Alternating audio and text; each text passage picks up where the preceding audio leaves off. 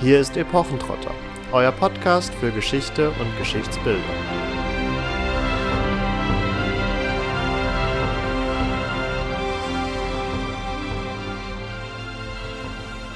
Hallo und herzlich willkommen zu einer weiteren Episode Epochentrotter. In den vergangenen zweieinhalb Jahren haben wir uns ja schon mit einer Vielzahl historischer Themen, archäologischer Themen auseinandergesetzt und hier und da haben wir auch schon die ein oder andere Ausstellung genauer in den Fokus genommen. In unserer heutigen Episode wollen wir aber mal auf das Ausstellung machen allgemeiner schauen beziehungsweise in den Fokus stellen, was ist denn eigentlich ein Museum und vor allem, wie funktioniert ein Museum? Denn bei den ganzen angesprochenen historischen und archäologischen Themen ist natürlich auch immer das spannend, was uns dann dazu in den Museen begegnet, nämlich nicht nur Schriftquellen, Urkunden und Archivalien, sondern auch eben 3D-Objekte, Objekte der Kulturgeschichte, die dort live und echt und in Farbe anzuschauen sind. Und das macht ja vielleicht auch den ganz besonderen Reiz des Museums aus, dass wir da uns eins zu eins mit originalen historischen Exponaten auseinandersetzen können. Aber das soll im Weiteren natürlich auch noch diskutiert werden. Anlass nicht zuletzt für diese Episode bildet dann wiederum eine Ausstellung. Das sind nämlich die Museumshelden beziehungsweise die Ausstellung Museumshelden von Vitrinenstars und Depothütern, die aktuell noch im Badischen Landesmuseum in Karlsruhe zu sehen ist. Und diese Ausstellung habe zwar ich auch mitkuratiert, aber wir haben uns für diese Episode nochmal zwei Expertinnen mit dazu ins Boot geholt. Das ist einmal die Lisa Sommer. Hallo Lisa. Hallo. und einmal die Ortrun Födisch. Hallo Ortrun. Hallo. Wie gesagt, zwei Kolleginnen von mir, die auch sehr aktiv an dieser Ausstellung mitgewirkt haben, die eben genau diese Frage beantworten möchte wie funktioniert eigentlich ein Museum, also kein klassisches kulturhistorisches Thema zum Anlass nimmt, sondern eher hinter die Kulissen blicken möchte, aber das werden wir im Weiteren noch genauer unter die Lupe nehmen. Und damit ihr wisst, wen wir heute noch mit dabei haben, Lisa, darfst du dich einmal ganz kurz vorstellen. Ja, hallo, mein Name ist Lisa Sommer, wie schon gesagt. Äh, ich bin wissenschaftliche Volontärin am Badischen Landesmuseum äh, in der Abteilung Kulturvermittlung. Ja, Ortrun, hallo. Ähm, ich habe die gleiche Position wie Lisa. Also ich bin auch wissenschaftliche Volontärin, bin aber im Referat Volkskunde, also wo es vor allen Dingen um die Sammlung von Alltagskultur und Geschichte ab dem 19. Jahrhundert geht. An dieser Stelle auch Hallo von meiner Seite und vielen Dank, dass ihr euch die Zeit nehmt, mit uns gemeinsam eine kleine Objektreise ins Museum zu unternehmen. Und es dürfte klar sein, dass wir das jetzt natürlich am Beispiel des Badischen Landesmuseums machen, das kein ausgewiesenes Kunstmuseum ist. Also es geht nicht um eine Gemäldesammlung oder ähnliches, sondern es geht wirklich um Gegenstände, die auch kulturell in ihrem Kontext zum Teil dargestellt werden und da wollen wir jetzt mal uns auf die Spuren begeben. Wie kommt so ein Objekt ins Museum? Was darf an Objekten bleiben? Wer bestimmt das eigentlich? Und vielleicht fangen wir mal mit der drängendsten Frage an. Was ist denn eigentlich ein Museum? Ja, das ist äh, gar nicht so leicht. Ein heiß diskutiertes Thema. Ähm, das kann man jetzt wahrscheinlich von verschiedenen Richtungen aus beantworten. Aber die Museen tun das für sich in den letzten Jahrzehnten durch eine ähm, Museumsdefinition, die auch auf internationaler Ebene, wo sich darüber abgestimmt wird, was macht ein Museum aus. geschützter Begriff oder so ist das natürlich äh, nicht. Die wurde auch in den Jahren auch immer wieder erweitert, aber es gibt echt so fünf Kernaufgaben, wo sich eigentlich so ein Museum, man muss vielleicht auch so sagen, so ein bisschen im europäischen Verständnis, ja, sieht. Also das ist einmal das Sammeln, das Bewahren, beforschen, vermitteln und das Ausstellen. Genau, also es geht doch weit über das eigentlich hinaus, was man geläufig immer mit dem Museum verbindet. Das Exponat, also die Ausstellung, also das ist so ein ganzer Komplex noch hinten dran, der jetzt mehr oder weniger die Idee natürlich der Ausstellung Museumshelden war. Lisa, führ uns doch mal so ganz grob durch die Idee, die dieser Ausstellung und damit vielleicht auch ja dem Prinzip Museum zugrunde liegt.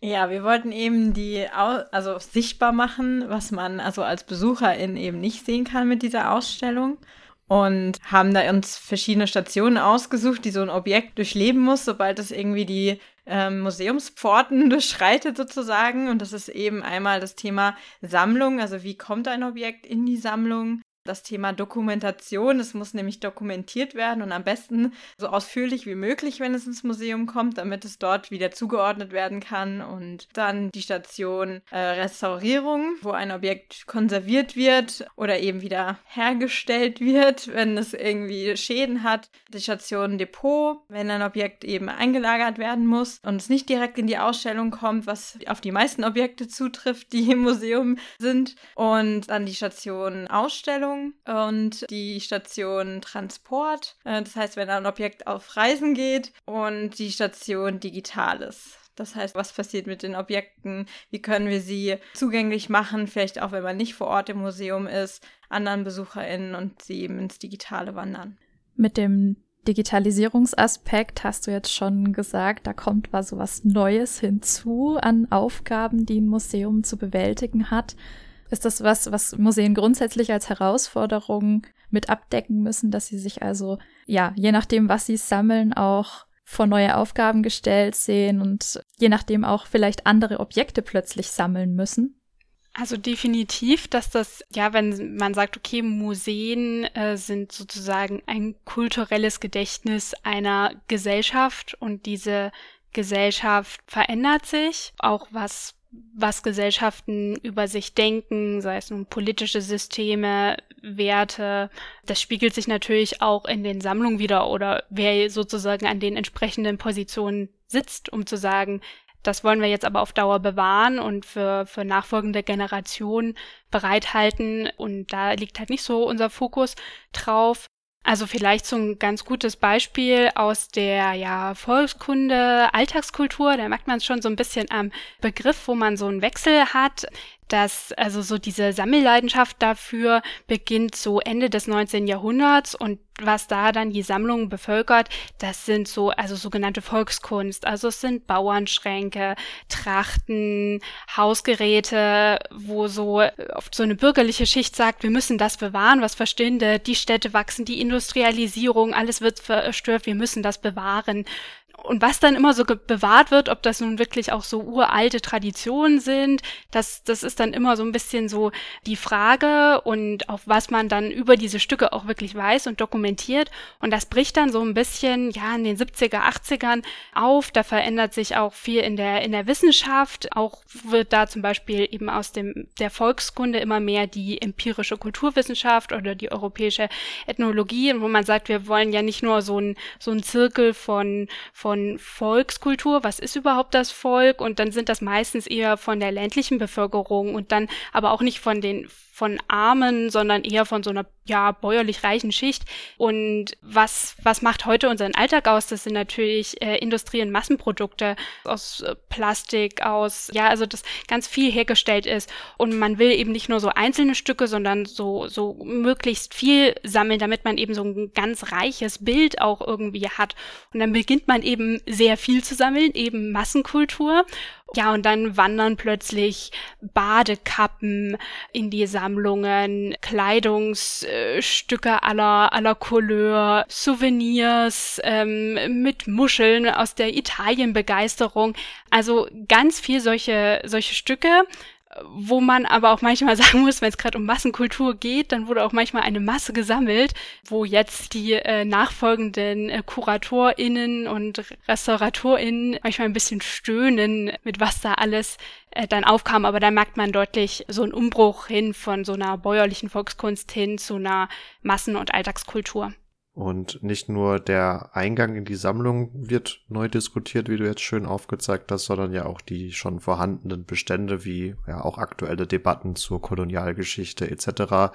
zeigen, also inwieweit da was auch restituiert werden soll. Aber wir sind jetzt da eigentlich sehr schön eingestiegen in die Objektreise, wie Lisa sie schon vorgestellt hatte, als Konzept der ganzen Ausstellung, nämlich sind wir bei der Abteilung Sammlung. Was kommt eigentlich in die Sammlung? Wer bestimmt das? Und was ist überhaupt so die Zielsetzung der ganzen Sammlung? Und vielleicht könnt ihr uns mal ein, zwei, drei Beispiele, Beispielobjekte aus der Ausstellung präsentieren und anhand derer zeigen, wie ja das ganze Konzept Sammlung, explizit im Badischen Landesmuseum jetzt, aber so insgesamt für Museen funktioniert. Ja, wenn man das auf das Badische Landesmuseum jetzt bezieht, gründet es sich auf die großherzoglichen Sammlungen in der badischen ähm, großherzoglichen Familie. Und daraus besteht eigentlich so der Altbestand des äh, Museums. Und wir haben quasi uns ein Stück rausgesucht. Das ist eine ägyptische Statuette, die äh, ja dafür steht, dass aufgrund dieser, dieser adligen Sammlungsinteressen ähm, der Interessen an Wissenschaft und so weiter eben diese Sammlungen angefangen wurden und in die öffentliche Hand gewandert sind sozusagen und mhm, ja genau also wenn man es noch so ein bisschen vorzieht das sozusagen älteste Stück was in die Sammlung eingegangen ist so rum ist richtig was dann auch in der Station ausgestellt wird das ist so ein genannter Nautilus Pokal also praktisch das Gehäuse von so einem so einem Tintenfisch der so ganz en wird im äh, 17. Jahrhundert und so in jede adlige Kunst und Wunderkammer gehört also da ist es wirklich so, dass das Museum, also das sagt, nennt man immer so als die Wurzel so des europäischen Museumsgedankens, eben in diesen adligen Häusern, dass da alle möglichen Disziplinen irgendwie zusammenkommen. Man trennt da irgendwie nicht, sondern da, was eben ja Naturalien sind, Kunstgegenstände und eben auch diese, dieser Nautilus-Pokal, der auch sehr schön ausgearbeitet ist mit so einem vergoldeten Rahmen, also auf jeden Fall einem sehr künstlerisch ausgearbeiteten, hochwertigen Stück. Und das Objekt kam aber in das jetzige Badische Landesmuseum erst in den 1990ern, verbunden mit so einer großen Sotheby's-Auktion, wo das Haus Baden eben, also diese Familie gibt's natürlich immer noch, Großteile seines Besitzes veräußert hat und man bei bestimmten Stücken gesagt hat, die sind aber wichtig für die Landesgeschichte, deshalb würden wir die gern als eben Landesmuseum an uns nehmen. Also dieser Zugang sozusagen über, über Auktionen gibt es durchaus, äh, auch an einem kulturgeschichtlichen Museum wie dem Badischen Landesmuseum, aber das ist natürlich äh, eher der, der Sonderfall. Und da ist, wird ein Kriterium eben auch wichtig, sozusagen, es ist das Badische Landesmuseum. Also es muss irgendwie was mit dieser Region Baden äh, zu tun haben, wie Menschen hier gelebt haben, was hier hergestellt wurde, aber auch was hier verbreitet war und was irgendwie für eine bestimmte Geschichtsschreibung dann auch relevant wird. Mit dem Nautilus zeigt sich ja sehr schön, dass auch durchaus so eine Art Begeisterung für das besondere Exotische bestanden hat, aus der dann Sammlungen hervorgegangen sind. Du hattest die Wunderkammer angesprochen, Ortrun. Gibt es da einen großen Bestand, der eher auf dieses Kuriose abzielt, oder sind das nur noch vereinzelte Sachen, die das Badische Landesmuseum da hat, wo ihr jetzt eben repräsentativ das eine Objekt rausgegriffen habt. Also es gibt auf jeden Fall einige dieser Stücke, weil eben die Geschichte des Badischen Landesmuseums eben ganz eng eben mit dieser, dieser Herrscherfamilie, erst den Markgrafen, später den Großherzögen und verschiedenen Familiensträngen, wo dann wieder die Sammlung irgendwie eingehen, verknüpft ist. Also deshalb ist es durchaus schon ein Haus, was über so einen Bestand verfügt, jetzt im Vergleich zu einem Stadtmuseum. Stadtmuseen kommen mehr aus so einem bürgerlichen Interesse des 19. Jahrhunderts raus. Wie groß der jetzt ist, also ob der jetzt, also das findet man auch im Landesmuseum Württemberg, in, in Stuttgart, äh, natürlich in Wien, in Dresden, also äh, viel so Museen, die halt eben aus diesen herrschaftlichen Häusern begründet sind. Wie groß der jetzt im Vergleich ist, weiß ich aber jetzt nicht genau. Wobei sich zumindest über dieses adlige Sammlungsinteresse ja auch der Bestand an, ich sag mal, äh, klassisch griechischer, klassisch römischer oder auch altägyptischer Kunst speist, wo man sich dann wie gerade ausgeführt, äh, fra heutzutage fragen würde, was hat das eigentlich noch mit badischer Landesgeschichte zu tun? Aber es ist halt ein badisches Adelssammlungsinteresse, nennen wir es mal so. Und damit eine große Personengruppe, die zumindestens in der Vergangenheit stark bestimmt hat, was in die Sammlung eigentlich gekommen ist, die Herrscherfamilien, die mit ihren Privatsammlungen. Du hattest schon die Thusabees Auktion in den 90ern angesprochen. Da werden es ja vor allem Kuratoren, KuratorInnen gewesen sein, die bestimmt haben, was kommt in die Sammlung und wie verhält sich das heute? Wer hat heutzutage Einfluss darauf, was neu in die Sammlung kommt? Und kommt eigentlich so viel Neues in die Sammlung oder heißt es, ja, wir haben eigentlich alles? Also es kommt auf jeden Fall jedes Jahr einige hundert Stücke dazu so als Leitlinie gibt sich da ja so ein Museum normalerweise eine Sammlungsstrategie, um zu sagen, okay, das haben wir, das haben wir noch nicht. Hat natürlich auch immer viel so mit der Geschichte zu tun und eben so diesen Sammlungsinteressen, die man sich eben auch in so einer Sammlungsstrategie vorbildlicherweise so ähm, da geben sollte. Also so ein ganz äh, ziemlich nachvollziehbares Beispiel, wo man sagt, klar, die wächst ja noch, ist, wenn es um, um Zeitgeschichte und Alltagskultur geht. Die läuft ja fort. Man will ja sozusagen nicht bei den Badekappen der 70er stehen bleiben, sondern Zeit geht weiter, Zeit wird Vergangenheit, Zeit wird interpretiert und dann irgendwann zur Geschichte. Und um eben Quellen, dingliche Quellen dafür zu bewahren, ähm, nimmt man auch dann ganz verschiedene äh, Sachen auf, die eben näher an die Gegenwart rangehen. Also so ein aktuelles Beispiel aus der Referatsarbeit wäre zum Beispiel ähm, die Corona-Sammlung ich finde den Aspekt tatsächlich ziemlich interessant. Also man braucht dann ja ganz klare Kriterien, weil man vor allen Dingen eine Sammlungsstrategie verfolgt. Und ich stelle mir das sehr schwierig vor, für die Gegenwart oder quasi die Gegenwart zu entscheiden, was sammlungswürdig ist, was also damit auch bewahrungswürdig ist. Denn das ist ja auch einer der Aufträge, wie wir gehört haben, von dem Museum. Letztendlich konserviert man Kultur und Geschichte natürlich für spätere Generationen. Also wie funktioniert das? Also wel welche Maßstäbe kann man da anlegen? Geht man ein Stück weit danach, was gerade besonders viel existiert oder was besonders rar ist? Gibt es da irgendwelche Fahrpläne oder ist man letztendlich auf sich selbst gestellt und macht nach Gutdünken und in der Hoffnung, dass man die richtige Entscheidung trifft, einfach mal was? Also es gibt zwar so ein bisschen so Leitlinien, eben sozusagen dieser Regionalbezug, sei es jetzt irgendwie im Baden bestimmte politische Themen oder so, die aufkommen, aber es ist, bleibt immer eine subjektive Entscheidung. Also es gibt äh, bestimmte Museen, die sich da viel mehr Fahrpläne setzen, je nachdem, was du eben besammeln kannst und ob du das dann eben auch besser sagen kannst. Aber ich meine, zum Beispiel Alltagskultur, das ist ja sehr groß und weit. Und natürlich ein Ansatz, um zu sagen, es bleibt eben nicht nur die Entscheidung von KuratorInnen am Museum, ist, dass man ja versucht, diese Entscheidung, was wollen wir denn nun aufnehmen, möglichst weit zu sehen, also in zum Beispiel partizipativen Sammlungsprojekten äh, einfach andere Menschen mit entscheiden zu lassen, was empfindet ihr als sammlungswürdig. Das war zum Beispiel bei dieser Corona-Sammlung auch ähnlich, dass es dann eben mehrere Aufrufe gab und dann Vorschläge von Menschen, die darauf reagiert haben, was sie eben für die Corona-Zeit besonders finden, was sie spannend finden, was sie aus ihrem Alltag gerne erinnert haben äh, möchten. Es war natürlich so in der Anfangszeit, kamen da viele Nachfragen, dann so nach einem Jahr natürlich nicht mehr arg viel, aber da hat man das eben versucht, dadurch aufzufächern oder man tritt an bestimmte Gruppen heran, um sie in so ein Sammlungsprojekt eben mit reinzuholen. Ja, wie wir auch in unserer Ausstellung eben zeigen, ähm, anhand des Konvoluts 2002. Da hat das Landesmuseum ein partizipatives Sammlungsprojekt gemacht mit Studierenden.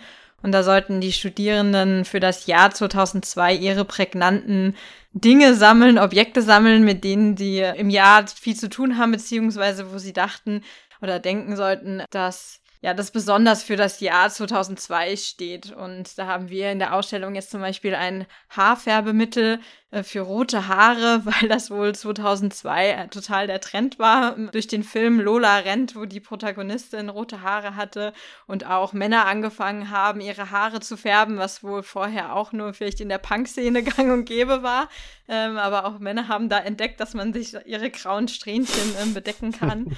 Oder einen sogenannten Gyro-Twister, ein Sportgerät. Vielleicht kennt der ein oder andere das noch. Ich kannte es vorher tatsächlich nicht. Sieht aber ganz witzig aus. Genau, was haben wir noch? Den Spiegel mit der Bildungskatastrophe PISA-Studie. Ja, ich glaube, die CD von Gerds Steuersong hat es ja zum Bedauern einiger äh, nicht in die Vitrine geschafft. Ja. Ja, sehr, sehr schade, aber da hätte GEMA sich im Zweifelsfall noch mit eingeschaltet. Das hat ja schon auch jetzt ein bisschen so den Charakter von einer Zeitkapsel. Also gerade dieses partizipative Aufrufen von Leuten für ein bestimmtes Jahr, Vorschläge zu machen, Objekte einzugeben. Das ist sicherlich in, ich weiß nicht, 20, 30 Jahren auch ganz spannend, wenn dann BesucherInnen und KuratorInnen darauf zurückschauen und sich dann überlegen, was können wir denn damit jetzt für Ausstellungen auch machen. Das hört sich sehr, sehr heterogen an. Da muss man dann, glaube ich, auch wieder Konzepte finden, um das zu präsentieren. Genau, da ist es der Fall, dass eben gerade wenn neue Ausstellungen geplant werden, tatsächlich auch allerlei neue Ankäufe getätigt werden, soweit das geht für die Objekte. Ich weiß es jetzt von der, Jugendstilausstellung. Da wurde dann doch noch mal ein paar Lücken gefüllt aus dem eigenen Bestand, indem man sie aufgekauft hat. Und so passiert das eben häufiger, dass dann doch noch mal Lücken gefüllt werden müssen, weil man dann doch vielleicht nicht alles abdeckt mit seinem eigenen Bestand. Ja, und Ausstellungen sind eigentlich auch so ein klassischer Anlass, um die Sammlung zu erweitern, also einfach aus rein pragmatischen Gründen und dass oft Museen eher vor der Aufgabe stehen, dass ihre Depots schon sehr voll sind. Das hängt dann auch immer so ein bisschen von der Größe und vom Selbstverständnis der Museen ab, wie weit man jetzt das Sammeln bei sich in Fokus rückt. Und damit man weiß in 20 oder 30 Jahren, warum das Haarfärbemittel denn damals in die Sammlung gekommen ist, ist ja dann die nächste Station sehr wichtig, nämlich die Dokumentation. Was geschieht denn hier in der Dokumentation? Es ist, mag ja auf den ersten Blick erstmal sehr abstrakt daherkommen, was hier mit einem Objekt geschieht. Ja, die Dokumentation ist ein unheimlich wichtiger Teil. Also es ist sozusagen wie das Gehirn des Museums, wo äh, sich also möglichst ganz viele Informationen um dieses Objekt drumherum scharen und eben festgehalten werden sollen. Und man kann in der Ausstellung ganz schön so die verschiedenen Dokumentationsmedien sehen, also angefangen von Listen, die dann zu Büchern, Inventarbüchern gebunden werden, handschriftlich geschrieben zu Ende des 19. Jahrhunderts. Dann später kommt so das Zettelkasten, Karteikastensystem auf, um sozusagen auch andere Sachen wieder in anderer Weise zu ordnen und, und Schlagworte und Querverbindungen ziehen zu können. Und seit den 2000ern übernimmt das dann eine digitale Datenbank, die ein sehr wichtiger Begleiter, bis hin auch äh, äh, regelmäßig Aufregfaktor äh, für Museumsangestellte ist. Genau, und da werden eben alle möglich, alle möglichen Informationen sollen da eben gesichert werden. Also wie ist es aufgenommen worden, äh, woraus besteht's, wie groß ist es, wie sieht's aus. Also dass man dieses Objekt dann halt auch wiedererkennt und eben ganz wichtig, wenn äh, Objekt reinkommt in die Sammlung, dann kriegt es eine Nummer, also sozusagen seinen Museumsausweis, dass ich dann die Infos mit diesem Gegenstand verbinden kann. Und dann wird eben auch diese Nummer äh, möglichst fest irgendwie, natürlich ohne das Objekt furchtbar zu beschädigen, an dem Objekt angebracht. Also jetzt nicht nur irgendwie sowas draufgeklebt, sondern das Objekt beschriftet. Und wenn das zwei Teile hat, dann werden mir auch beide Teile beschriftet, denn es kann bei dieser schieren Masse ein Ding natürlich dazu kommen, dass das irgendwie auseinandergerät und das will man nicht. Ja, und wenn irgendwie diese Infos verloren gehen, dann macht es das Objekt auch ohne seine Geschichte ähm, ja auch so ein Stück, also es verliert ganz viel. Und umso wichtiger ist es eben, dass wir die haben, das erklärt auch ganz schön, warum man umgekehrt so dahinterher ist bei Objekten, die man im Boden findet, wo man eben keine Dokumentation hat. Also ich rede von archäologischen Funden, wie zum Beispiel irgendwelche Schwerter oder dergleichen, dass man dann eben versucht, wieder eine Art Dokumentation herzustellen, indem man die eben in ihren historischen Kontext stellt, ähm, dazu forscht und da hat man es also sehr, sehr schwer und vieles kann man ja auch gar nicht mehr wirklich herleiten. Also die Himmelsscheibe von Nebra wäre so ein Objekt, wo sich die Geister scheiden, was es denn eigentlich mal war, also wozu es gedient hat. Der Fundkontext ist auch nicht ganz klar. Also da kann man das eben nicht mehr. Umso wichtiger ist das, was du gerade beschrieben hast, dass man also bei den Objekten, die man jetzt in dem Wissen, dass sie konserviert werden sollen, in der Sammlung nimmt, dass man da eben darauf achtet, dass auch in 20 Jahren noch klar ist, was eben jetzt mal Beispiel Haarfärbemittel damit aussagen wollte, wofür das gestanden hat, was da kulturell mit verbunden war, denn das geht ja verloren. Also gerade das ist auch der Punkt, wieso ich meinte, es ist für mich aus meiner Sicht sehr schwierig ist zu entscheiden, was zu sammeln ist für eine moderne Gesellschaft, weil man ja weiß, was es damit auf sich hat. In 50 Jahren ist das aber vielleicht überhaupt nicht mehr klar. Und eine Kassette, ähm, die für unsere Elterngeneration und äh, die Großelterngeneration noch ganz klar als Musikträger funktioniert hat, ist in 100 Jahren ein Stück Plastik mit einem seltsamen aufgespulten Band, ähm, wo man sich fragt, ja, was zum Kuckuck hat man denn da bitte schön sich bei gedacht? Was war das? Genau, und noch verheerender ist eben, wenn dann die Beschriftung von so einer solchen Kassette, also die Inventarnummer eben verloren geht.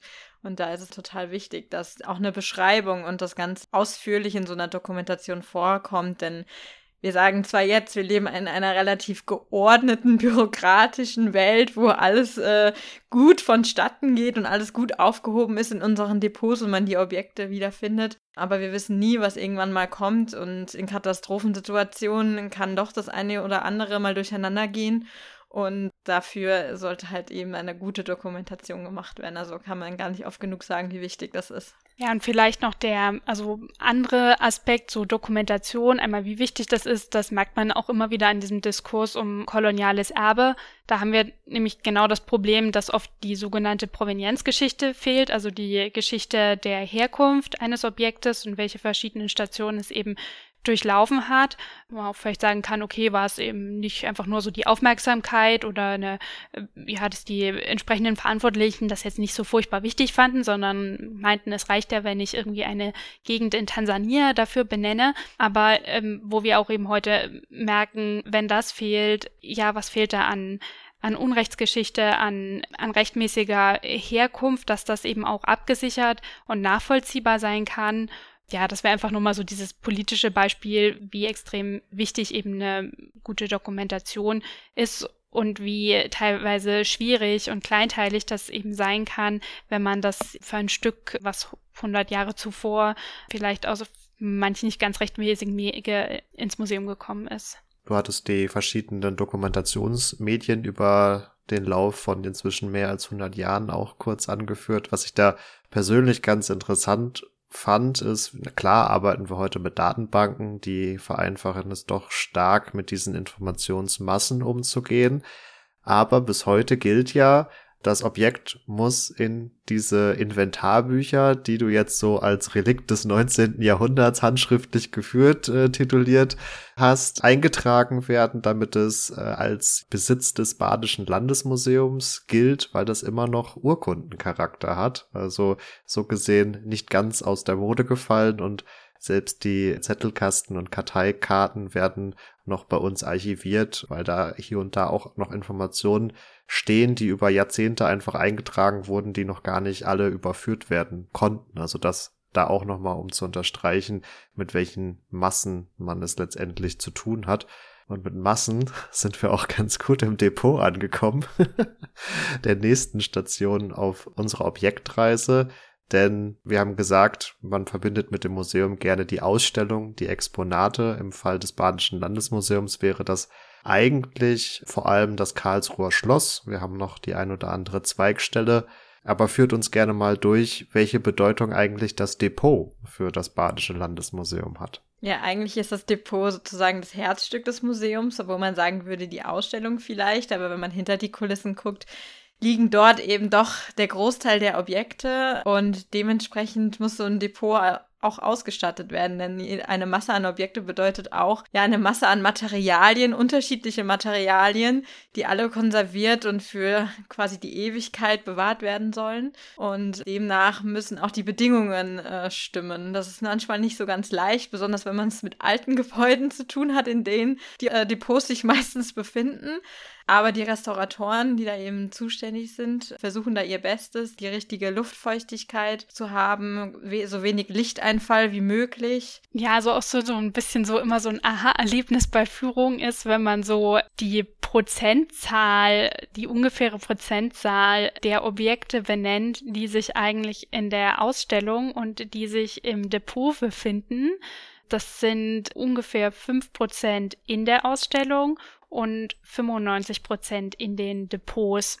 Also es ist wirklich nur die Spitze des Eisbergs, die man dann auch wirklich hat natürlich was mit Raum zu tun, mit dem Anwachsen der Sammlung, aber auch an, wie man was zeigen will. Also will ich Masse zeigen, dass möglichst viel sichtbar ist, oder will ich ästhetisch ansprechende Inszenierungen planen, die dann auch einfach weniger Stücke auf mehr Raum verteilt sind. Das ist bei Kunstmuseen teilweise noch ein bisschen anders, dass da mehr ausgestellt wird, was von denen in der Sammlung ist. Aber ja, für viele kulturhistorische Museen, also nicht nur das Bayerische Landesmuseum, ist dieses Verhältnis tatsächlich bezeichnend. Und dann natürlich auch immer so die Frage, okay, man, man kann halt auch nicht alles zeigen, eben wegen bestimmter Bedingungen der Stücke. Also jetzt nicht nur, wie mache ich ansprechende Ausstellungen, sondern dass teilweise, wenn ich ein Stück langmöglichst erhalten will, ist das eben besser, wenn das ohne Licht ist, ohne dass da Menschen ständig vorbeigehen und Staub aufwirbeln und, und, und vollatmen und irgendwie ihre fettigen Finger da irgendwie in der Nähe haben.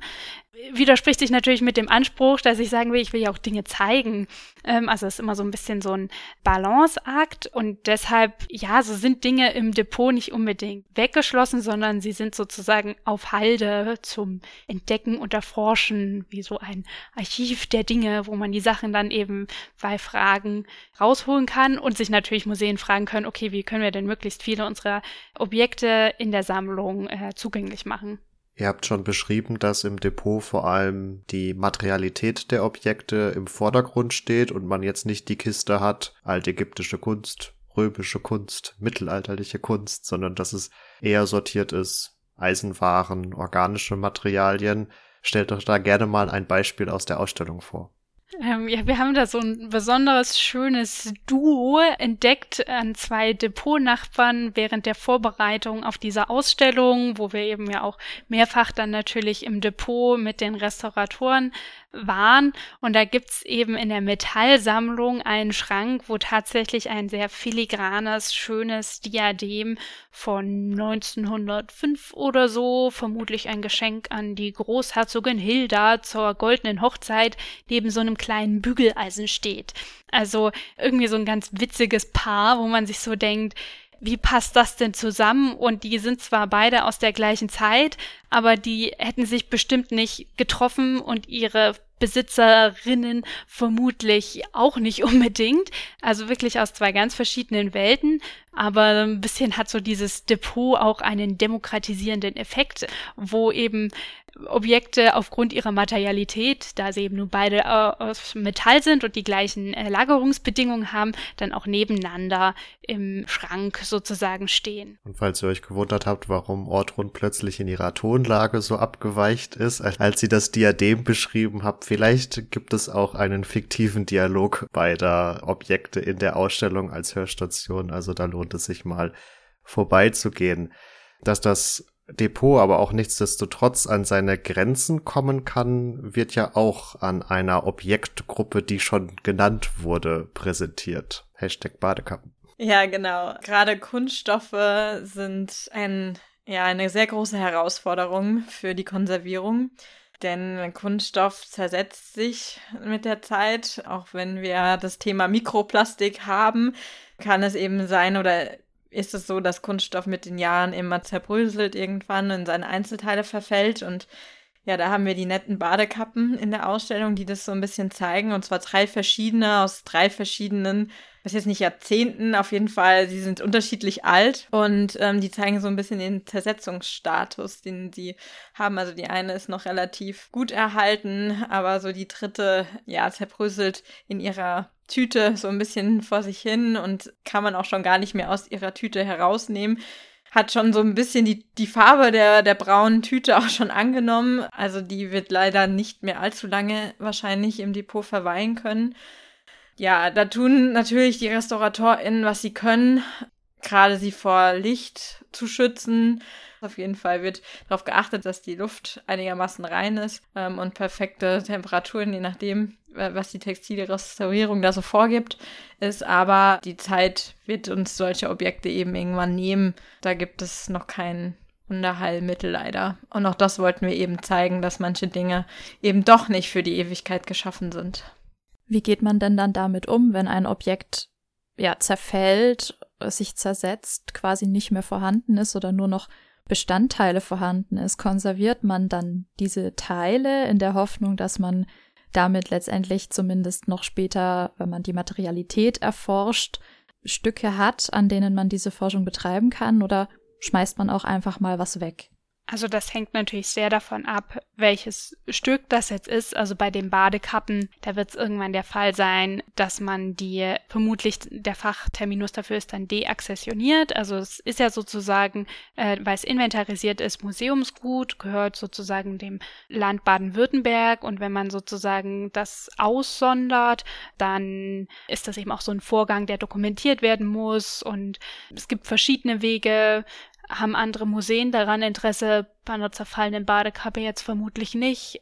Es gibt ein gleiches Modell, wo das auch schon so weiter, ja, das eben so äh, schon sehr schlimm zerfallen ist. Das ist tatsächlich in der Kölner Studiensammlung gelandet, ähm, an der Fachhochschule, wo RestauratorInnen ausgebildet werden. Also das hat sozusagen so einen Lehrcharakter, aber natürlich kann es auch sein, dass Dinge weggeworfen werden, bei anderen Objekten, die einen höheren Seltenheitswert haben, die älter sind, da wird man dann natürlich auch sagen, äh, wie können wir es besser schützen und dass man dann vielleicht auch die Einzelteile dann bewahrt. Das ist natürlich jetzt nochmal Stichwort Massen, Massenproduktion bei Badekappen. Wenn es nicht, ich weiß nicht, die Badekappe der Queen wäre, vielleicht dann doch ein bisschen anders. Wenn ein Objekt beschädigt wird oder wie gerade beschrieben auseinanderfällt, dann haben wir schon gehört, werden die RestauratorInnen aktiv oder sie sind auch natürlich vorher schon mit involviert, aber das ist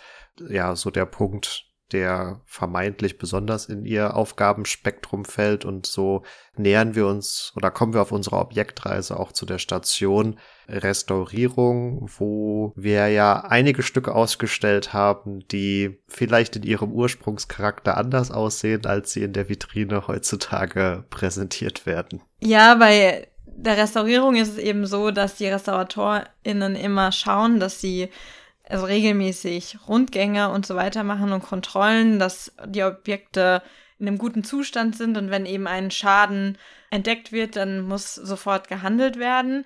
Dabei ist natürlich immer das eine ja, Abwägungsfrage, inwieweit greift man in so eine Materialität von einem Objekt ein. Also gerade reinigen äh, von Objekten ist so eine Sache, denn manchmal trägt ja auch der Schmutz der Objekte sozusagen einen historischen Kontext mit sich. Also daran kann ja auch das Alter oder ein bestimmter Umstand, der dem Objekt passiert ist, eben abgelesen werden. Von daher wird da immer sehr behutsam damit umgegangen, inwieweit man eingreift. Wir haben zum Beispiel eine Figur aus Terrakotta, bei der Salzkristalle aufgefallen sind. Das passiert häufiger, besonders bei Objekten, die im Boden gefunden werden, dass bei Veränderung der Luftfeuchtigkeit Salzkristalle entstehen können und die können wiederum zu Rissen führen.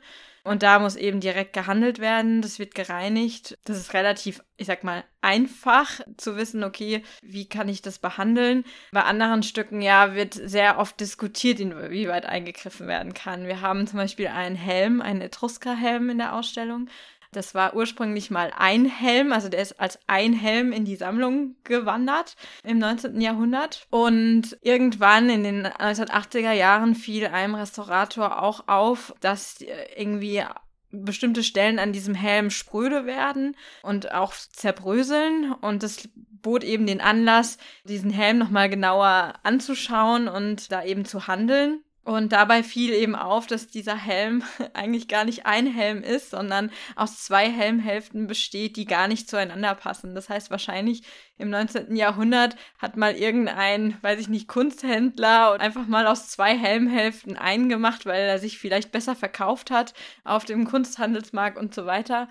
Und ähm, ja, so ist das in die Sammlung gelangt. Und der Restaurator musste eben diese spröde Masse abnehmen, um die Originalmasse zu bewahren. Und ja, dann gab es eben zwei Helmhälften und äh, gerade in den 80er Jahren ähm, hat man noch sehr oft rekonstruiert. Das heißt, das Objekt so, wie man es geglaubt hat, zu dem damaligen Forschungsstand, wie es mal ausgesehen haben könnte, hat man dann die fehlenden Teile wieder ergänzt und zu einem kompletten Helm wieder äh, zusammengeführt. Und so ist es eben auch mit diesem Helm passiert, dass wir jetzt wieder aus einem Helm quasi zwei vollständige Helme haben. Genau, heute würde man das wahrscheinlich nicht mehr so machen. Ähm, man würde es eher in Fragmenten aufbewahren beziehungsweise es vielleicht digital zu einem Helm ergänzen und es in digitaler Form zeigen, aber zeigt eben, wie so manche Wege in der Restaurierung doch sich verändern. Ja, und so die großen Frage, was ist denn der Ursprung, was ist ursprünglich, was ist authentisch, was ist echt, so wie man meint, es man vermutlich vor Jahrtausenden ausgesehen hat oder wie man es dann eben gefunden hat. Das ist halt auch immer so eine Frage, ja, der Gegenwart eigentlich, wie wir die für uns beantworten. So dass man eigentlich heutzutage versucht, möglichst wenig in diese Originalmasse, in dieses Originalmaterial einzugreifen. Und ich glaube, dass insofern auch der Begriff der Restaurierung heutzutage bisschen fehlleitet, weil die zuständigen Kollegen sich als Konservatoren, Konservatorinnen verstehen, die möglichst schon vorab, und das haben wir ja im Depot kennengelernt, die perfekten Ausgangsbedingungen schaffen, dass im Idealfall gar nicht restauriert werden muss, weil, sage ich mal, Lagerbedingungen vorherrschen, dass kein Zerfall oder ähnliches einsetzt. Genau, was auch ähm, eben heute ganz wichtig ist, dass alles auch wieder hier dokumentiert wird. Das heißt, die Restauratoren schreiben Restaurierungsberichte, damit die Nachwelt eben nachvollziehen kann, okay, was wurde wann auch mal an dem Stück gemacht. Und auch ganz wichtig, ähm, heute muss auch alles wieder reversibel sein. Also jedes Teil, was hinzugefügt wird, muss von der Originalsubstanz ablösbar sein, ohne die Originalsubstanz zu schädigen.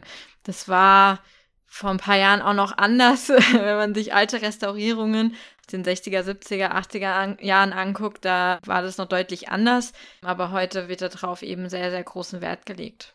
In der Folge zu Tutanchamuns Grab haben wir erwähnt, dass von seiner Maske schon damals, als man das Ganze geborgen hat, der so typische Pharaonenbart abgefallen war und man den in den 70ern dann angeklebt hat mit einem Klebstoff, der auch die Zeit nicht so wirklich gut überdauert hat, so dass dann in den 2000ern der Bart wieder abgefallen ist und man dann zuletzt äh, zu tun hatte, wie man denn einen Klebstoff herstellen kann, der weder das Objekt schädigt, also keine Säure und dergleichen enthält, gleichzeitig aber auch langlebig genug ist, damit das erstmal so bleiben kann. Im Idealfall in Anführungszeichen für die Ewigkeit so bleiben kann. Und das stellt natürlich auch die ja, KonservatorInnen und RestauratorInnen vor große, große Herausforderungen mit diesem neuen Anspruch, ich finde es immer wieder erschreckend, wenn man, wenn man Restaurierungen aus dem 19. Jahrhundert sieht. Ich rufe mal ein sehr bekanntes Beispiel auf, was aber vielleicht gar nicht so in den Köpfen als missglückte Restaurierung verankert ist. Das wäre die Sixtinische Kapelle, die in dieser Farbenpracht, wie wir sie heute haben, ein Produkt des 19. Jahrhunderts ist und von Michelangelo ganz sicher nicht in diesem Comic-Style verantwortet wurde. Und Sie ist kitschig, Punkt. und deswegen finde ich es ganz. Kitsch kann schön sein. deswegen finde ich es ganz witzig, dass jetzt aufkam, dass man heute darauf achtet, dass es auch im Zweifelsfall reversibel ist. Man ist sich also dessen bewusst, dass man Eingriffe vornimmt, die das auch natürlich aus bestem Wissen und Gewissen der Jetztzeit heraus getroffen werden, aber vielleicht ja auch wieder in 50, 100 Jahren als, oh Gott, was haben die sich dabei gedacht, abgestempelt werden müssen. Ähm, da kann man sich noch so große Gedanken heute machen. Aber die RestauratorInnen bei uns im Haus sind eben nicht nur im Depot tätig, sondern sie sind auch immer sehr aktiv in den eigentlichen Ausstellungen. Also die Kontrollgänge, die gerade äh, beschrieben wurden, die finden natürlich nicht nur im Depot, sondern auch in den Ausstellungen statt. Und zumindest am Badischen Landesmuseum ist es so, das ist nicht unbedingt in allen Museen so, aber bei uns schon, dass die RestauratorInnen auch diejenigen sind, die das letztendliche Objekthandling vornehmen. Also wenn eine Ausstellung aufgebaut wird, dann sind das die Kollegen und Kolleginnen, die überhaupt die ja, verschiedenen Objekte in die Ausstellung einbringen, in die Vitrinen einbringen und ja, von unserer Seite, die eigentlich so gesehen diese Ausstellung kuratiert haben, hatte nie jemand ein Objekt selber in der Hand. Und falls doch, dann war das eigentlich nicht vorgesehen. naja. Den Otter durften wir in die Hand nehmen. Ja, aber der Otter ist ja auch schon wieder ein sehr besonderes Beispiel, das du gerne mal kurz vorstellen darfst. genau. Ähm, mit dem Otter repräsentieren wir sozusagen die Kulturvermittlung. Das heißt, er ist eine Replik eines originalen ägyptischen Otters, den wir auch in der, unserer Abteilung äh, Antike Kulturen in der Vitrine stehen haben. Und der, ähm, ich, wir wissen gar nicht wann genau, aber er wurde mal ja abgegossen ähm, von unserem Restaurator und dann als Hands-on-Objekt genutzt. In Führungen zum Beispiel, weil das Original natürlich nicht aus der Vitrine genommen werden kann und damit Kinder, aber auch Erwachsene und Menschen mit Seheinschränkungen eben auch ein solches Objekt mal ertasten können, anfassen können. Und genau, weil es eine Replik ist, dürften wir das auch selber in die Ausstellung einbringen und anfassen. Und auch die BesucherInnen, die können heute, äh, wenn sie die Ausstellung besuchen, den Otter anfassen bzw. ein High Five geben in die erhobene Hand. da könnt ihr in den kommenden Tagen gerne mal bei uns auf Instagram vorbeischauen. Da seht ihr ein Foto von mir, wie ich diesen Otter streichel. Also es ist ja, es ist irgendwie gerade so ein bisschen ein Twitter-Ding, weil äh, klar, er ist eine Replik, aber dadurch, dass er jetzt bei uns äh, in der Ausstellung ist, ist er auch ein Exponat und ja, so gesehen ist das zumindest in der Ausstellung das einzige Exponat, was ihr als BesucherInnen auch mal anfassen dürft. Aber wenn wir den Blick nochmal etwas auf die Station Ausstellung schweifen lassen, was haben wir denn noch für wichtige Aspekte, die das ganze Thema Ausstellung begleiten? Wir haben einmal den namensgebenden Vitrinenstar.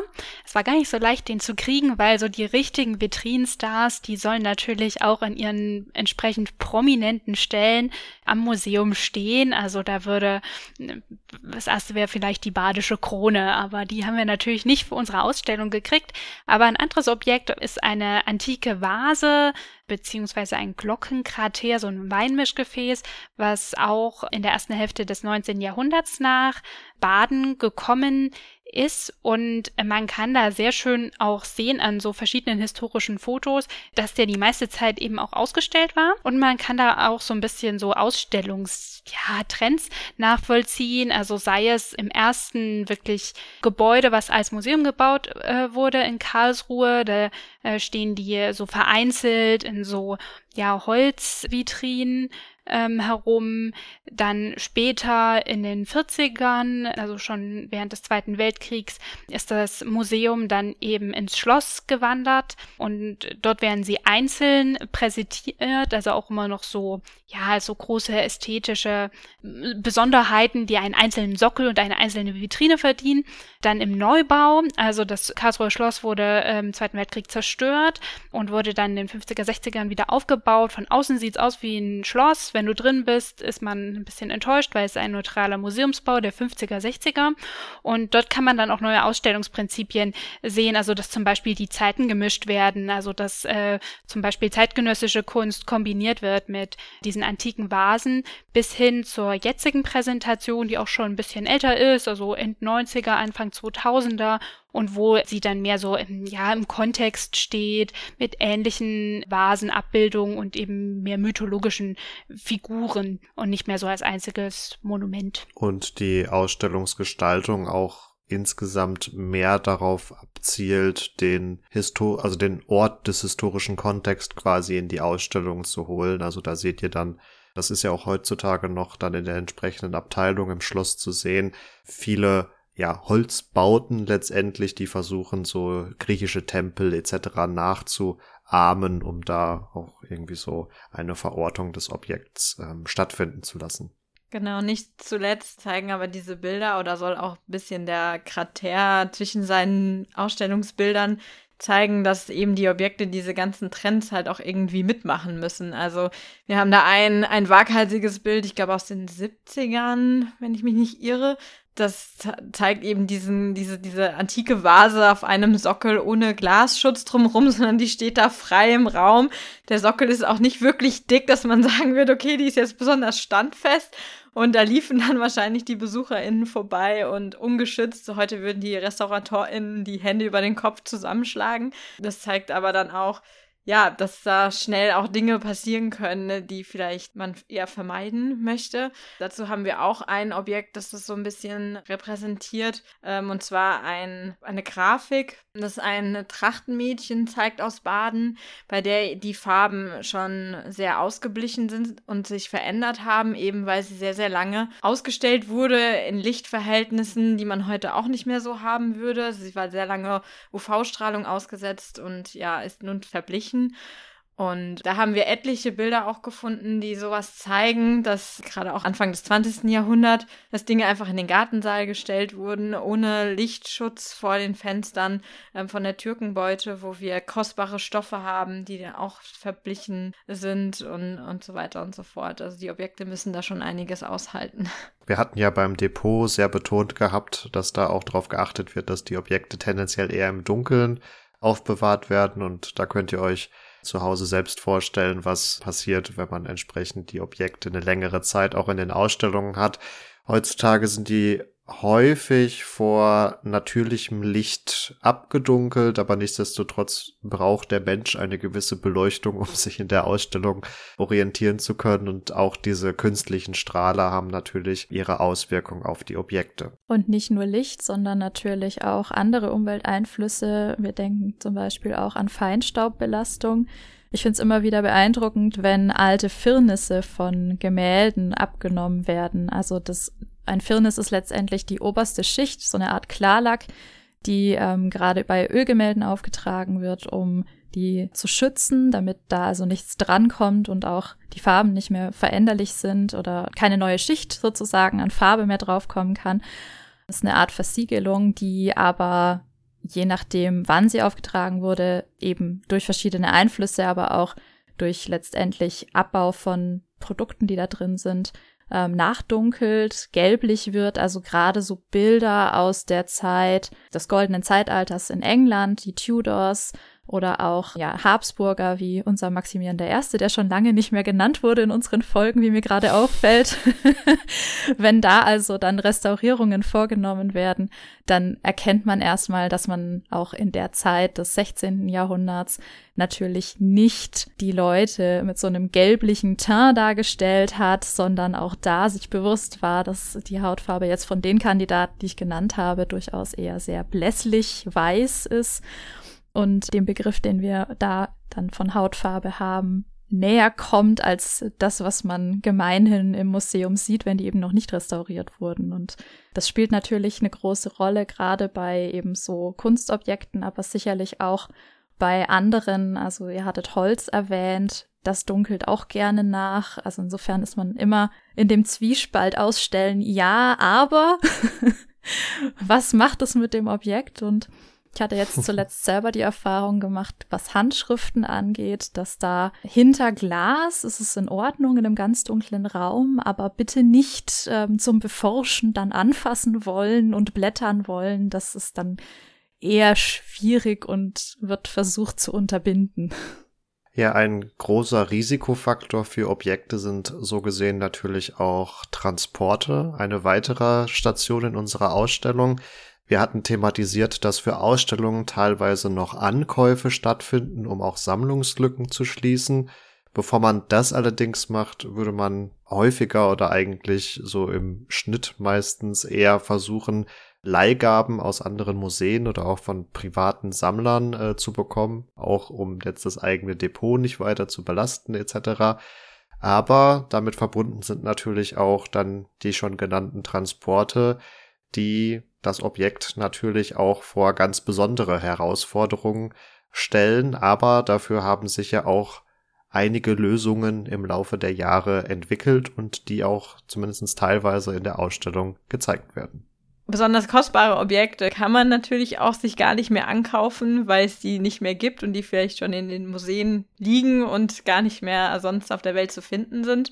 So ist es zum Beispiel auch mit einer von unseren Janitschan-Hauben, die bei uns in der Karlsruher Türkenbeute steht. Die wird natürlich auch häufig angefragt, denn es gibt von ihr, glaube ich, nur noch auf der Welt drei Exemplare und ist dahingehend auch dementsprechend kostbar. Von daher wird sie von, dem, von uns aus gar nicht mehr ausgeliehen, wird aber natürlich angefragt für äh, Ausstellungen rund um den osmanischen Kontext. Und ja, da hat man sich dann einfallen lassen, dass es ja vielleicht ganz schlau wäre, eine Kopie anzufertigen und die auf die Reise zu schicken, um einerseits natürlich den Museen so, ein, so eine Janitschan-Haube zur Verfügung stellen zu können, aber andererseits das Originalobjekt eben zu schützen. Sie ist eben auch ein Textilobjekt. Textilien sind auch sehr, sehr, sehr anfällig. Nicht nur was Licht betrifft, sondern auch was vielleicht Schädlingsbefall oder sowas angeht. Von daher ist man bei Textilien auch besonders vorsichtig und da ist eben diese Kopie, die wir ausstellen, genau, eben der, der, das Reisedubel für das Originalobjekt. Stunt-Double quasi. genau. Ja, also das mit diesem Leih, einmal Leihgaben, dass man sie fordert, aber auch, dass man selbst verleiht, das ist immer so ein bisschen abhängig, wie wichtig das für Museen ist, natürlich auch von ihrer Größe, von ihrer ja, Bekanntheit der Sammlung.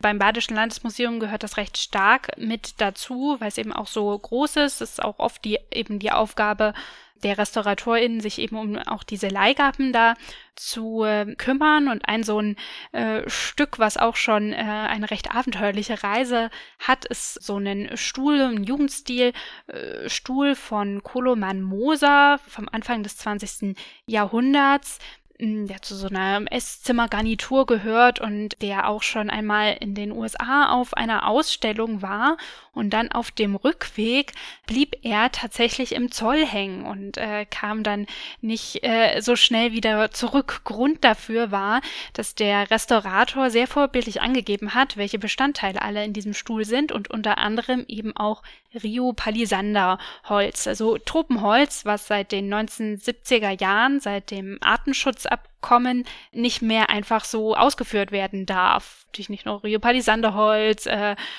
Krokodile etc. Da kennt man ja immer so diese Geschichten, was sich dann alles im Zoll lagert. Unter anderem eben auch dann dieser Stuhl aus der Sammlung des Badischen Landesmuseums. Und dann kam es natürlich zu einigen hin und her, aber man hat dann festgestellt, ja gut, dieser Stuhl, der ist ja wie gesagt äh, von 1910 oder so, da greift dieses äh, Abkommen noch nicht und dann kam er verspätet äh, sozusagen in Karlsruhe wieder an. Aber ich glaube, der Restaurator bereut es bis heute, dass er dieses Holz überhaupt angegeben hat, weil der Bestandteil so gering ist, ich glaube, weiß ich nicht, fünf Prozent, noch nicht mal oder so, bestehen nur aus diesem Holz. Es ist nur eine winzig kleine Verzierung quasi.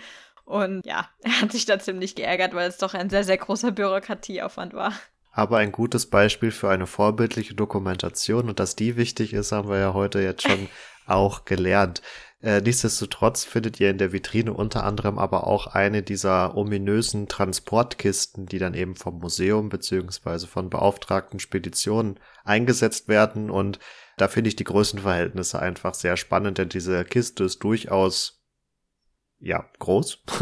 Aber äh, der eigentliche Raum, der vorgesehen ist für das Objekt, was dann da reinkommt, ist vergleichsweise klein, denn diese Kiste ist extrem stark auch äh, isoliert, also um etwaige Klimaschwankungen auszugleichen, denn wir haben schon gelernt, mit dem Klima kann es immer ein bisschen problematisch sein, auch im Depot etc., beziehungsweise versucht man da es eben möglichst äh, gut aufzubewahren, aber vor allem kritisch für Objekte sind schnelle Klimaschwankungen und durch eine Isolierung erreicht man eben, dass etwaige Klimaschwankungen sich nur sehr langsam vollziehen und das Material sich entsprechend daran anpassen kann und möglichst keinen Schaden nimmt.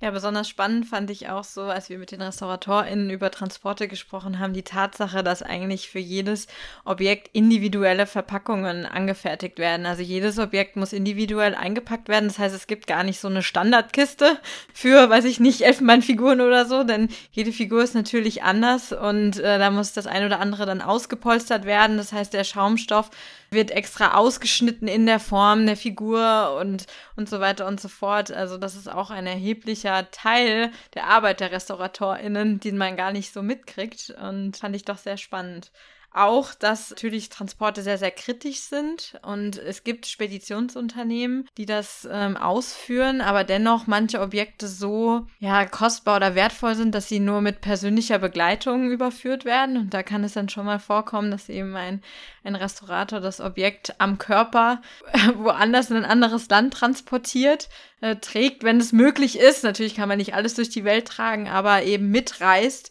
und auch manche Objekte nur von den eigenen RestauratorInnen ausgepackt werden dürfen. Also wenn es irgendwo hinkommt, dass dann die RestauratorInnen mitreisen, das Objekt wieder auspacken, es in die Vitrine stellen, dann wird die Vitrine zugemacht und die darf dann auch nicht mehr von dem anderen Museum, wo es jetzt äh, kurz mal ausgestellt wird, wieder geöffnet werden, sondern das darf nur der zuständige Restaurator, die zuständige Restauratorin. Das fand ich auch sehr, sehr spannend. Ihr merkt schon, das Objekt ist heilig im Museum. Also anders kann man es, äh, glaube ich, gar nicht fassen. Das Museum, abgeleitet vom Tempel der Busen, ist heute ein Tempel der Objekte, kann man schon fast sagen. Und eine neue Objektgattung, die jetzt noch neu dazugekommen ist, ist, sind die digitalen Objekte, beziehungsweise haben wir uns in der letzten Station unserer Objektreise nochmal mit der Digitalisierung auseinandergesetzt. Ein Themenfeld, was erst seit einigen Jahren hinzugekommen ist. Welche Aspekte beschäftigen denn da vor allem das Museum? Ja, verschiedene. Ne? Der Begriff Digitalisierung ist ja auch weit. Das kann einmal natürlich sein, dass man also ganz klassisch die eigenen Bestände digitalisiert, Karten, Urkunden, Bücher einscannt äh, und sie dann äh, zum Beispiel online versucht zur Verfügung zu stellen aber auch, dass natürlich unsere Lebenswelt sich immer mehr digitalisiert, nicht nur in den Arbeitsprozessen des Museums, sondern auch, wo wir wieder bei der Ausgangsfrage sind, was sammeln wir eigentlich, wie sieht unsere heutige Alltagskultur und Welt aus? Und dass da ganz viele, ja, Datenmassen sind, teilweise viel Ephemeres und wir dann gar nicht mehr so diese einzelnen äh, Materialien haben von Holz, Metall, Elfenbein, sondern das sind dann alles äh, digitale Datensätze und äh, das natürlich dann auch neue Fragen ans Museum stellt. Also ganz praktisch, wie bewahrt man sowas eigentlich auf? Dann ist eben das Depot der Server oder mehrere Server, wo ich das entsprechend sichern kann. In welchen Formaten kann ich das abspeichern bis hin zu welche Hardware, wie kann ich das mit entsprechenden Softwares noch weiter betreiben, also wo auch dann sozusagen im Berufsfeld der Restauratorin und der äh, Museumsmenschen man einfach auch neue Kompetenzen braucht, beziehungsweise dann einfach Spezialmuseen auch mehr gefragt sind und dann ja, man auch wieder guckt, okay, was wollen wir jetzt eigentlich sammeln? Was können wir überhaupt auch von unseren Ressourcen und von unserer Expertise her, ja, stemmen? Mal ein anschauliches Beispiel dazu. Versucht mal eure Siedler 2 Diskette aus den 90er Jahren heutzutage auf eurem aktuellen Computer noch zu spielen. Und das sind so ganz grob umrissen die Probleme, die da auch auftauchen. Eine andere Nachfrage noch. Digitalisierung lässt sich ja in zwei verschiedene Richtungen verstehen. Zum einen das digitale Aufbewahren von digitalen Objekten, also Fotos mal ganz banal oder Videos gibt bestimmt noch andere Beispiele. Ähm, und auf der anderen Seite aber ja auch die Möglichkeit, haptische Objekte, real existierende Objekte oder nicht real, sondern materiell existierende Objekte, analog existierend, muss man ganz korrekt wahrscheinlich sogar sagen, digital zu reproduzieren oder aufzubewahren. Und das bietet ja eigentlich durchaus verlockende Möglichkeiten für ein Museum, das auf Bewahren und Konservieren ja auch spezialisiert ist. Und gleichzeitig aber auch wieder die Herausforderung, die Marvin gerade so schön plastisch dargestellt hat. Dann hat man diese digitalen Datensätze und seine Objekte, auf die man, weiß ich nicht, in was für einer äh, Pixelzahl ranzoomen kann, wo man Infrarotfilter und alles abrufen kann. Und in 50 Jahren ist das weg, während dann aber das analoge Objekt das überdauern kann. Also das steht auch immer in so einem Für und Wider. Ähm, wie ist es denn am Badischen Landesmuseum? Gibt es da Experten und Expertinnen, die sich darum kümmern oder bräuchte es da erstmal überhaupt auch eine Infrastruktur? Wir haben Expertinnen am Haus, äh, also da sind 2019 erst noch zwei neue Stellen geschaffen worden, aber Die Digitalisierung greift natürlich so weit um sich, dass es da inzwischen auch schon wieder mehr bräuchte, um dem Ganzen Herr zu werden. Gerade auch im Bereich der Restaurierung entwickeln sich innerhalb der Studiengänge überhaupt erst die entsprechenden ja, Schwerpunkte im Studium etc. in der Ausbildung. Und ja, das bietet natürlich eine äh, Vielzahl von Möglichkeiten, die das Badische Landesmuseum auch versucht aufzugreifen. Also zum einen schwingt da der Gedanke mit, dass wir hatten bei den Inventarbüchern darüber gesprochen, dass das quasi Urkunde, dass das jeweilige Ob Objekt im Besitz des Badischen Landesmuseums ist. Aber dadurch, dass das Badische Landesmuseum eine Landesinstitution ist, ist es ja auch so gesehen Besitz der Bürgerinnen und Bürger von jetzt ganz blöd gesagt Baden-Württemberg über Steuergelder, aber letztendlich der gesamten Gesellschaft. Und wir haben auch schon gelernt, dass vieles einfach im Depot liegt und zumindest schwerer zugänglich ist. Und da bietet das Digitalisieren der Objekte natürlich gute Möglichkeiten, um diese Daten letztendlich dann doch auch der allgemeinen Bevölkerung zur Verfügung zu stellen. Also der digitale Katalog online abrufbar und den hauen wir euch auch mal in die Show Notes. Wird da immer weiter ausgebaut. Die entsprechenden Bilder sind CC0 lizenziert, also die dazugehörigen Bild- und 3D-Modelle können quasi von jedem Nutzer, jeder Nutzerin da draußen frei verwendet werden. Und was die Langzeitarchivierung angeht, versucht man halt Formate zu finden, wo man davon ausgeht, dass sie noch möglichst lange abrufbar sind. Natürlich kann man nicht unbedingt sagen, wie in 100 Jahren Serverstrukturen funktionieren oder Programme laufen werden, aber es gibt so ein paar ja Kernpunkte, die ein Dateiformat erfüllen kann oder muss, wo davon auszugehen ist, dass das noch möglichst lange abrufbar ist. Dazu gehört zum Beispiel, dass eine Bilddatei nach Möglichkeit unkomprimiert sein soll. Also JPEG-Dateien sind eigentlich komprimiert, also nicht so gut für eine Langzeitarchivierung.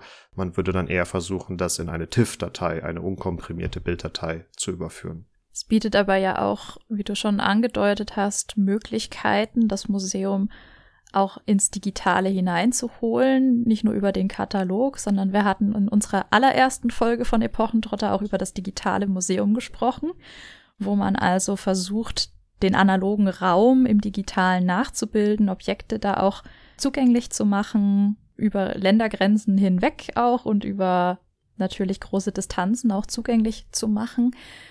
Inwieweit das immer so wirklich gut funktioniert, haben wir in der Folge besprochen und wie überzeugend wir das selber fanden. Ähm, es gibt aber ja gerade am Badischen Landesmuseum auch den Versuch, das Ganze in eine App zu bringen und die App wiederum ins Museum zurückzuholen. Und Marvin, da bist du auch wieder als Experte gefragt, denn du hast ähm, an Ping mitgearbeitet und kannst da sicherlich mal kurz einen Einblick geben. Ping ist natürlich nur ein Ansatz von verschiedenen, die zum einen im Badischen Landesmuseum, aber auch generell in Museen äh, versucht werden. Bei Ping haben wir es mit einer Art Dating-App zu tun, wo ihr im Tinder-Style eure Objekte swipen könnt und wenn ihr ein Match mit den Objekten habt, könnt ihr mit den jeweiligen Objekten auch Dialoge führen. Also das ist ein sehr spielerischer Zugang zu den Objekten. Darüber hinaus gibt es noch äh, andere Digitalformate am Haus, wo versucht wird, auf diesem Weg Objekte greifbarer zu machen. Also kurz gefasst, da wird ziemlich viel versucht und insgesamt in der Museumslandschaft auch noch viel experimentiert, weil der Königsweg, um ehrlich zu sein, noch nicht so ganz gefunden ist. Das analoge Museum scheint bei den BesucherInnen doch weiterhin ähm, favorisiert zu sein und Digitalprojekte erreichen häufig eher ein, ein Nischenpublikum. Da, da wird man in den kommenden Jahren noch weiter schauen, äh, was sich durchsetzt oder auch was äh, besonders gefragt ist. Ja, da passt natürlich die Frage ganz gut an euch, liebe Hörer und Hörerinnen. Wie sieht's denn aus? Habt ihr schon mal digitale Angebote genutzt inzwischen? Es sind ja mehr als zweieinhalb Jahre seit unserer ersten Folge vergangen. Insofern sei die Frage, denke ich, gestattet. Oder ähm, habt ihr da nach wie vor größere Lust, vor Ort euch die Sachen anzuschauen und vielleicht sogar auch mal am Museum anzufragen, ob ihr ein bestimmtes Objekt ganz nah begutachten dürft? Schreibt uns das gerne einfach mal in die Kommentare. Genau, und wenn ihr jetzt Lust bekommen habt, euch diese Ausstellung Museumshelden von Vitrinenstars und Depothütern einmal live anzuschauen, es gibt dann natürlich noch viele weitere Objekte samt ihrer Geschichten zu begutachten, dann habt ihr noch bis 4. Juni 2023 die Chance nach Karlsruhe zu kommen, dort ins Badische Landesmuseum zu gehen und euch die entsprechende Sonderausstellung anzuschauen. Den ganz großen Clou der Ausstellung haben wir hier eigentlich noch verschwiegen, denn wir haben hier sehr nüchtern besprochen, was eigentlich ein Museum ist und wie eine Ausstellung funktioniert. Innerhalb der Ausstellung selbst haben wir versucht, mit einem sehr narrativen Ansatz das Ganze lebhafter zu gestalten. Auf gut Deutsch, wir haben zwei Objekte ausgewählt, einen Museumsneuling, einen Pilzhelm und einen Museumsaltmeister, ein markgrafliches Schwert, was schon 500 Jahre Teil der badischen Geschichte ist. Und diese beiden Objekte, die als Protagonisten letztendlich fungieren, führen euch durch eine fiktive Geschichte, die auch in Form von Comic-Szenen an die Wand gebannt wurde. Also da habt ihr nochmal die Chance, diese ganze Objektreise, die wir euch heute vorgestellt haben, nochmal aus einer anderen Perspektive kennenzulernen. Wenn die Hörerinnen und Hörer sich jetzt fragen, was ein Pilzhelm ist, es handelt sich nicht um einen militärischen, äh, was weiß ich, was gearteten Helm, sondern um einen Helm aus Pilzmyzel. Ich weiß nicht, ob das so klar ist, was ein Pilzhelm ist, oder? ja. ja. Und Myzel wäre dann also eine Faser, die Pilze erzeugen, oder wie ist das? Ja, genau. Aber das kann man alles in der Ausstellung lernen. Also da, da, lohnt sich der Besuch. Genau, also ihr seht, die Argumente sind schlagend oder ihr seht, ihr hört, die Argumente sind schlagend, um diese Ausstellung unbedingt mal zu besichtigen. Macht das auf jeden Fall, wenn ihr die Möglichkeit habt. Es ist ja noch ein bisschen Zeit.